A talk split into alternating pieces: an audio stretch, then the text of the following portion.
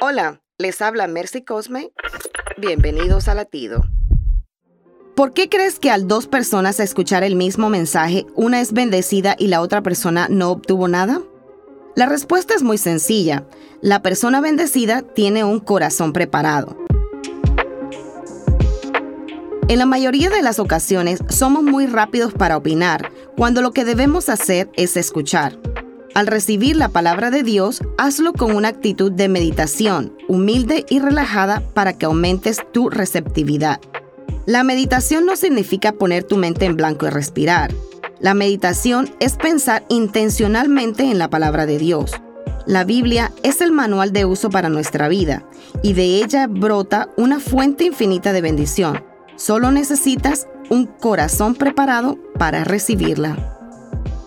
Latido les llega a través del ejército de salvación.